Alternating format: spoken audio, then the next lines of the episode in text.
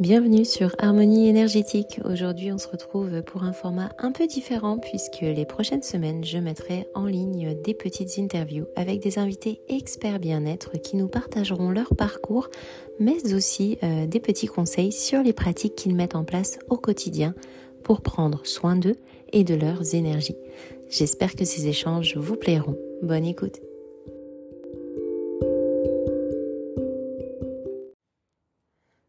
Aujourd'hui, on reçoit Fanny, psychopraticienne, qui nous explique comment elle parvient à mettre en place une distance saine pour elle lors de ses consultations et comment elle parvient à se détacher de ce qui pourrait l'impacter émotionnellement en séance.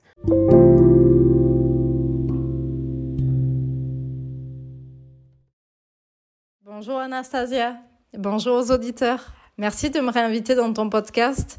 J'ai vraiment beaucoup apprécié notre dernier échange sur le thème de l'inconscient. Je suis toujours passionnée de pouvoir euh, bah, discuter, échanger autour euh, de mon métier. Donc euh, aujourd'hui, on remet le couvert. cette fois-ci, il me semble pour des questions un petit peu plus personnelles liées à mon activité. Alors c'est un exercice que je fais rarement puisque bah, dans mon métier, on nous demande pas vraiment notre avis. Euh, on n'est pas là pour le donner non plus. Donc euh, aujourd'hui, je vais essayer de répondre à tes questions du mieux que je peux.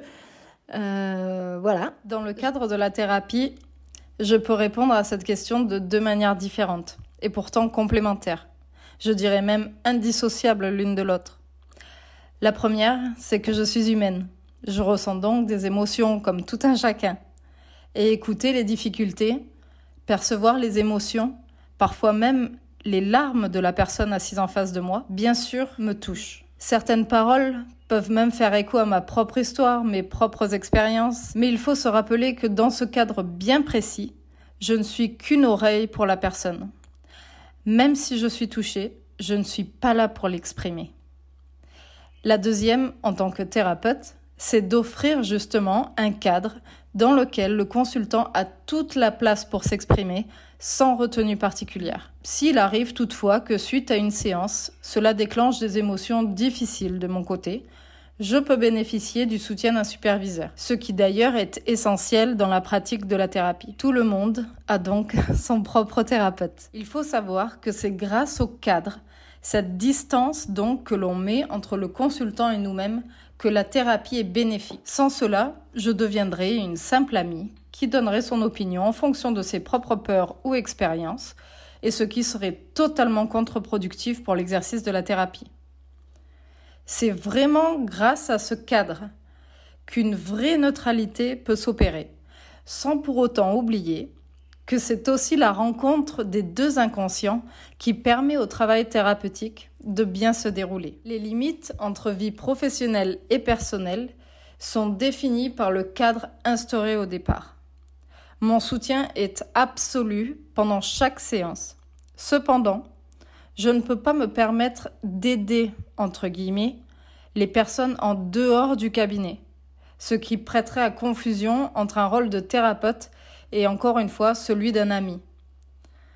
La personne a donc tout le soutien nécessaire tant que l'on reste dans le cadre de la thérapie. Oui, alors tout d'abord, même entre chaque séance, je m'accorde, si c'est possible, une petite quinzaine de minutes pour me recentrer dans le calme, ce qui me permet d'être disponible pour la personne suivante.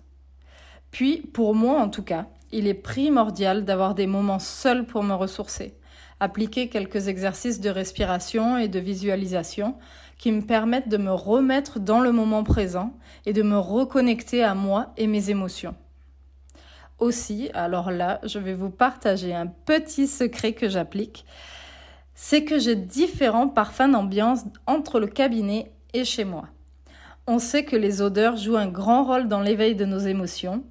Et pour pouvoir vraiment dissocier les moments et les différents rôles, j'ai différentes bougies ou encens pour chaque espace professionnel et personnel.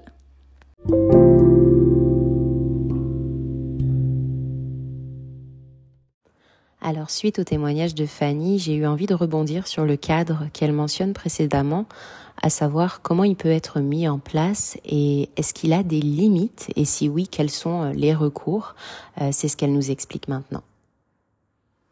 En fait, le cadre, déjà, euh, c'est euh, toutes les règles que toi, tu mets en place, en fait, pour que justement, il n'y ait pas cette... Euh, cette émotion euh, qui vienne s'interposer au milieu, quoi, en fait. Donc, euh, ça, c'est vraiment le thérapeute qui va mettre ses règles à lui pour se protéger.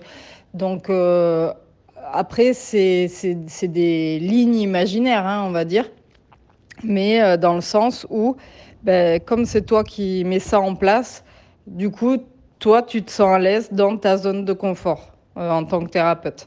Euh, et puis le fait de savoir en fait, c'est ce que j'expliquais, enfin j'essayais d'expliquer dans dans une de mes réponses, le fait de savoir que le cadre c'est super important en fait, ben, rien que ça, ça te met en position où tu es tu, tu, tu peux pas te laisser en fait submerger par tes émotions parce que ce serait pas respecter la personne en face, tu vois ce que je veux dire?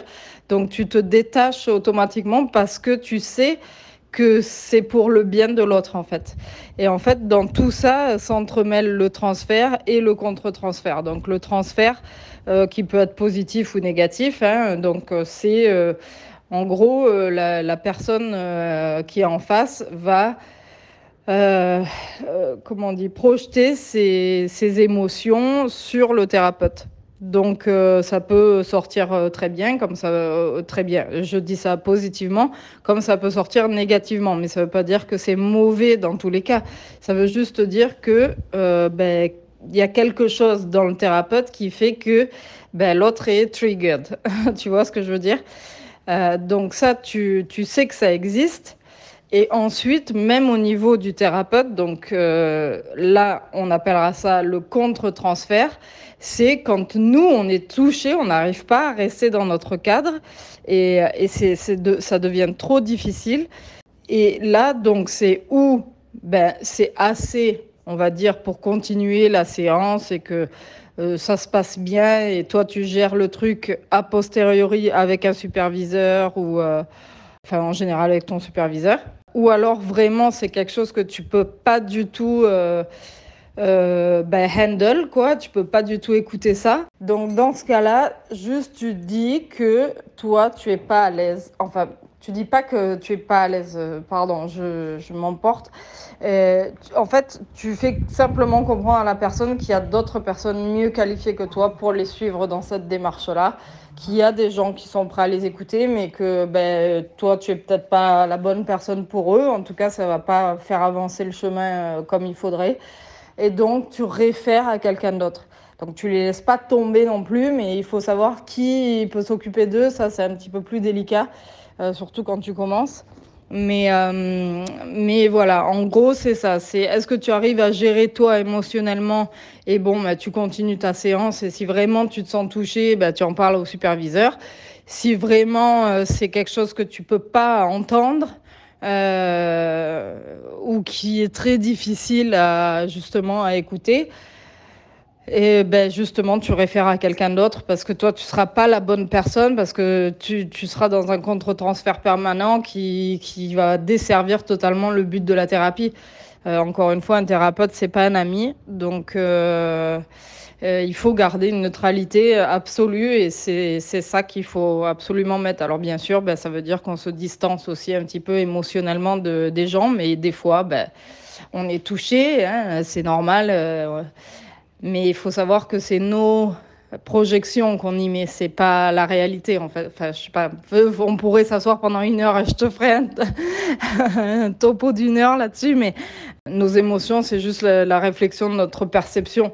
Donc si on, pense que cette situation c'est vraiment horrible et c'est vraiment douloureux, etc., forcément va être touché. Mais en fait, ça reflète juste quelque chose de notre passé, de notre expérience.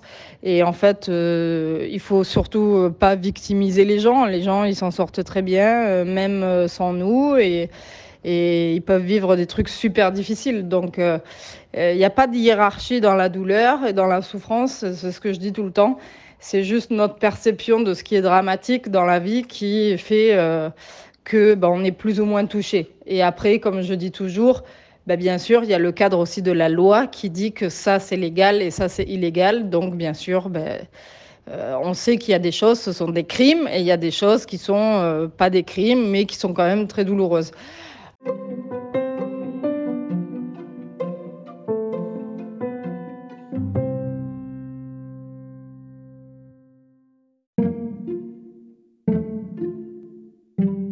Si tu souhaites recevoir les offres du moment et avoir plus d'informations sur les nettoyages énergétiques des lieux ou encore les soins énergétiques pour les personnes, tu peux désormais cliquer sur le lien dans la description de cet épisode.